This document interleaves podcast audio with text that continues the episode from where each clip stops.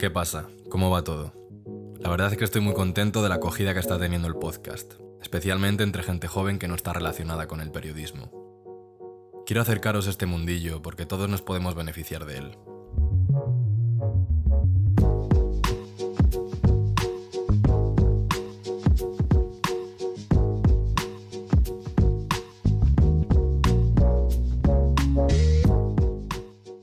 Bueno, como ya dije en el episodio piloto, hoy toca hablar del Erasmus.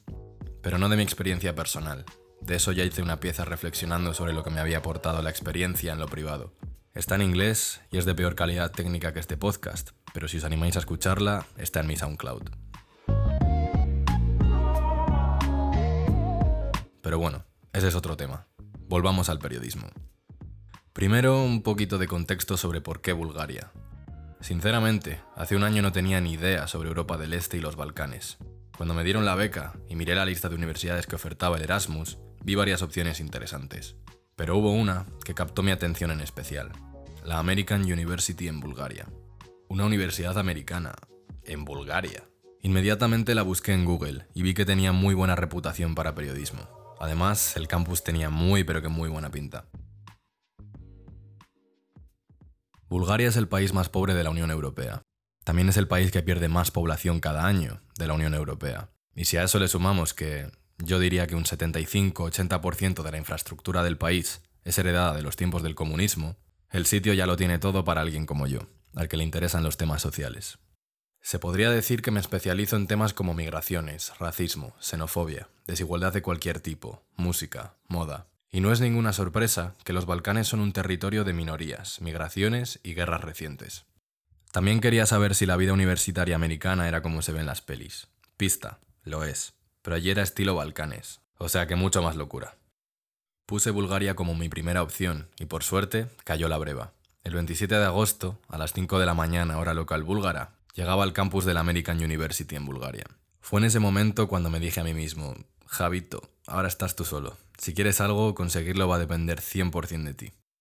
Elegí Bulgaria porque quería ir a un sitio diferente, a un sitio que demandara que todos mis sentidos estuvieran activos, donde nada fuera cómodo de primeras. Elegí el sitio adecuado, joder que sí lo elegí. Al llegar no sabía ni leer lo que ponían los carteles, porque allí usan el cirílico para escribir. Bulgaria era un sitio donde la zona de confort quedaba muy lejos, y aterrizar allí supuso salir de ella de golpe. Y ahí que me planté, todavía con 20 añitos.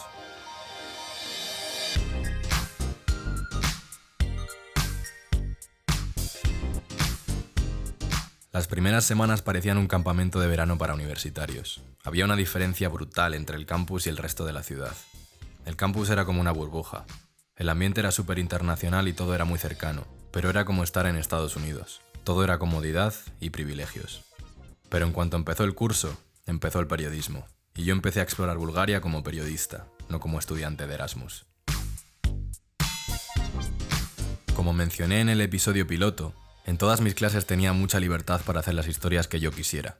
Empecé de manera local, haciendo pequeñas historias en la ciudad en la que estaba, y tanteando el terreno con mis compañeros para ver cuáles tenían intereses parecidos a mí.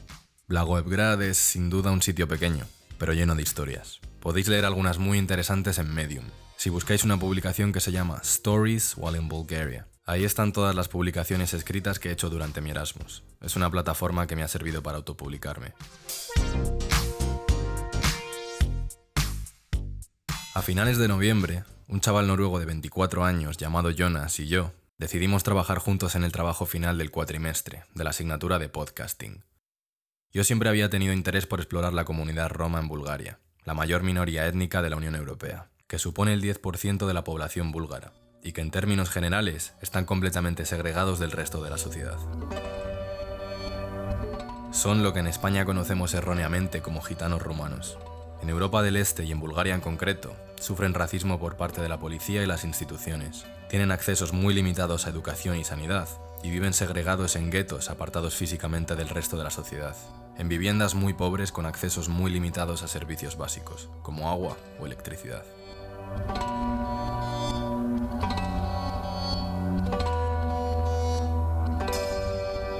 Estigma que rodea a esta comunidad es terrible, Parece mentira que esto esté ocurriendo en 2020 dentro de la Unión Europea.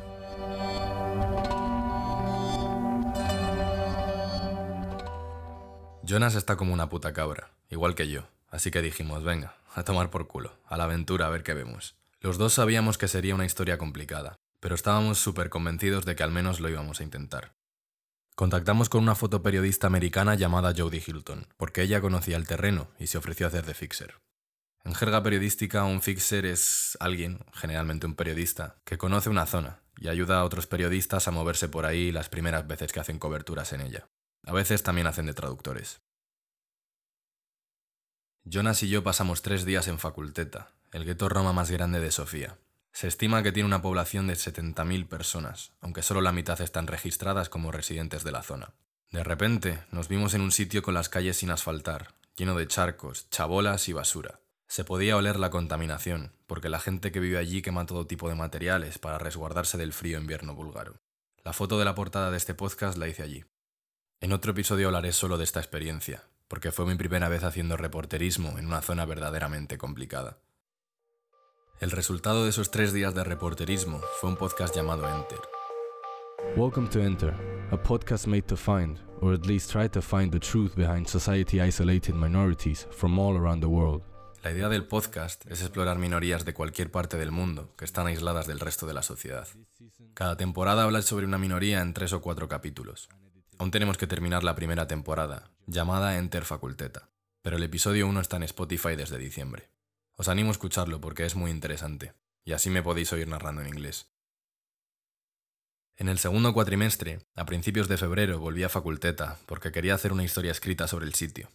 Jonas ya había vuelto a Noruega, así que esta vez fui yo solo con Jodie y una chica que hizo de traductora. En noviembre había aprovechado para hacer fotos y decidí volver para entrevistar a más gente y hacer más fotos. Las cosas allí estaban igual o peor. Salí del gueto menos impresionado que la primera vez que estuve, pero bastante tocado, reflexionando en lo mierda que puede ser el mundo. Esa misma tarde, unos neonazis habían convocado una manifestación, y ya que estaba en Sofía, aproveché para ver de qué iba la cosa.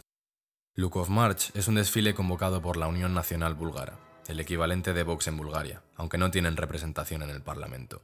Hristo Lukov era un general búlgaro, líder de la Unión de las Legiones Nacionales Búlgaras, la organización patriótica más poderosa de los años 30, que fue asesinado por un grupo de asalto comunista el 13 de febrero de 1943. El tío es considerado un héroe de la Primera Guerra Mundial y es venerado por los patriotas de hoy en día por su actividad como nacionalista y por sus lazos estrechos con oficiales alemanes de alto rango de la época. O en otras palabras, por todo el trabajo pronazi y antisemita que realizó durante la Segunda Guerra Mundial.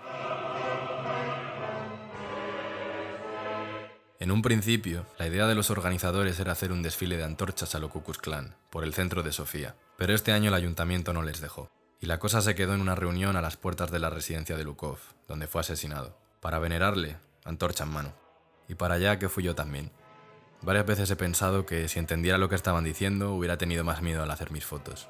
Al evento asistió gente de países como Alemania, Francia o Estados Unidos para dar su apoyo en la nueva lucha, el luto transcurrió con todo tipo de rituales, y al final incluso se encendieron bengalas que me dejaron cubierto de ceniza y oliendo raro. La historia completa con sus fotos está en Medium, para el que la quiera leer. La recomiendo fuertemente.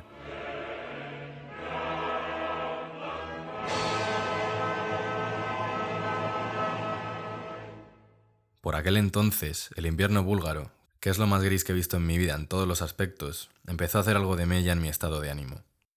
Por suerte, a finales de febrero teníamos el famoso Spring Break, que hacen en Estados Unidos. Así que yo aproveché esa semana de vacaciones para hacer un tour por Albania, Kosovo y Macedonia del Norte.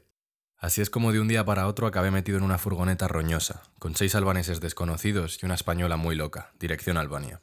La furgoneta nos recogió en Blago, y cuando cruzamos a Macedonia del Norte, cambiamos de conductor. Atravesamos todo Macedonia en dirección oeste, y os juro que no he visto nunca un sitio más pobre. Era como una versión incluso más pobre de Bulgaria. La mayor parte del viaje fue por carreteras de un carril de ida y otro de vuelta, llenos de baches. A los lados se podían ver pueblos con casas prácticamente en ruinas y poblados chabolistas de la minoría que ya he mencionado antes.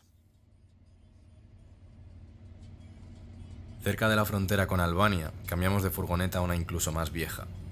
El tercer y último conductor de nuestro viaje era un albanés de unos 40 años, alto y delgado, que no decía ni media palabra y se limitaba a conducir mientras ponía música albanesa toda hostia. Aquí fumando a todo el mundo el cabrón. Cada vez que metía quinta, la palanca de cambios me pegaba en la pierna izquierda. El cruce fronterizo se llamaba Kafasan, y nunca se me olvidará, porque es de los paisajes más bonitos que he visto. Después de 10 horas de viaje desde que salimos de Bulgaria, llegamos finalmente a Tirana, la capital de Albania. Albania es el país más increíble en el que he estado en mi vida. Es un sitio con una identidad marcada. Es un país balcánico, que también estuvo bajo el yugo comunista, pero tiene una cultura tan propia que le hace súper único. La arquitectura es muy diferente a la que te puedes encontrar en Bulgaria o en Macedonia. La comida es una maravilla, nada que ver con la de Bulgaria. La gente es enérgica y están todo el día en la calle. La moda de allí es súper característica, incluso físicamente los albaneses se diferencian muchísimo del resto de la gente de los Balcanes.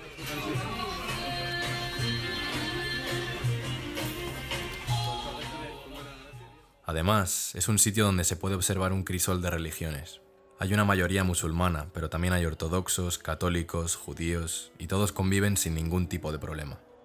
En Tirana puedes ver literalmente un templo de cada religión al lado de otro, y no pasa nada. Está todo mezclado.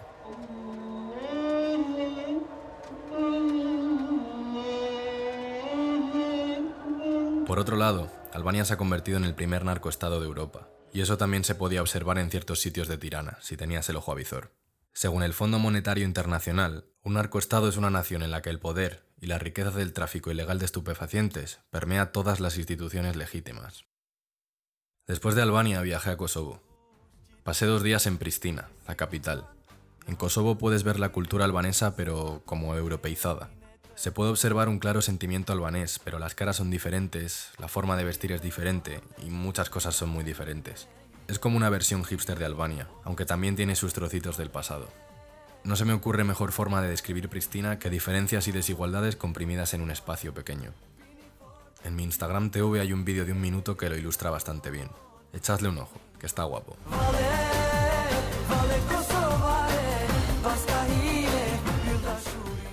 Dos días después, me pillé un bus dirección sur, hacia Skopje, la capital de Macedonia del Norte. Las dos ciudades están a 90 kilómetros de distancia, pero el viaje duró casi tres horas. Imaginaos las carreteras. En Skopje me ocurrió algo que demuestra que si vas con los ojos abiertos, muchas veces las historias te encuentran a ti, aunque no las vayas buscando. Estaba haciendo una foto a un monumento cuando un tío sprinta para salirse de ella y no estropearla. Me empieza a hablar en alemán, después en un inglés perfecto. Incluso chapurreaba un poquito de español, Resultó ser un refugiado sirio que había caminado durante 12 días desde Grecia. Su intención era llegar a Belgrado, en Serbia, para conseguir la ayuda de una organización y sacar a su familia de Siria, que seguía allí dentro de un búnker, sin tener que recurrir a las mafias que se dedican al tráfico de personas. Su nombre es Samir Tarik, y le prometí que escribiría su historia. Está en mi Medium, en inglés, y también fue publicada en español en Conm de Migraciones, un blog de público.es. Espero que haya podido reunirse con su familia y que todo le vaya bien. Me encantaría poder encontrarle otra vez. No me pudo dar su número porque había vendido su móvil para poder comer en su camino. No tenía nada más.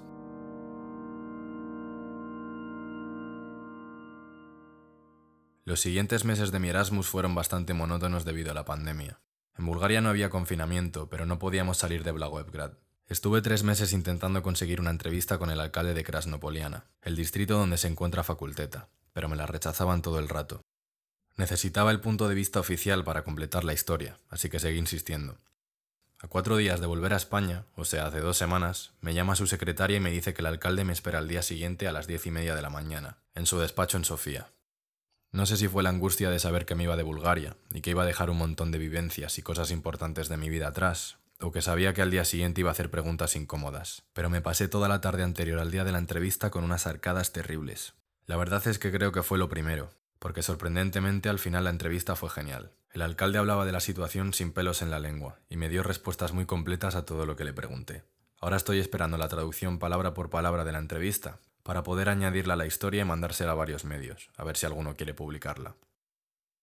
No es ninguna novedad que viajar te abre la mente y te aporta perspectiva, y eso como periodista es muy importante. Entiendo que haya periodistas que prefieran la redacción o trabajos más estables, pero yo nunca podría escribir sobre el mundo sin salir a verlo. Me considero un privilegiado por haber podido tener esta experiencia.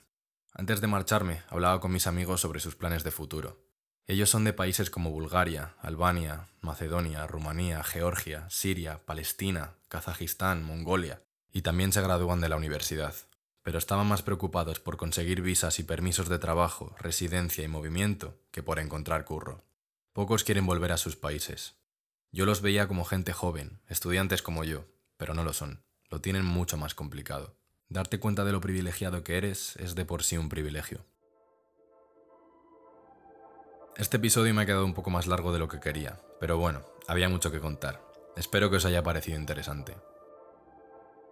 Antes de irme, lo de siempre. Recordad que podéis seguirme en Instagram y en Twitter para no perderos ninguna novedad. Mi usuario es Javier Jennings M. Un besazo.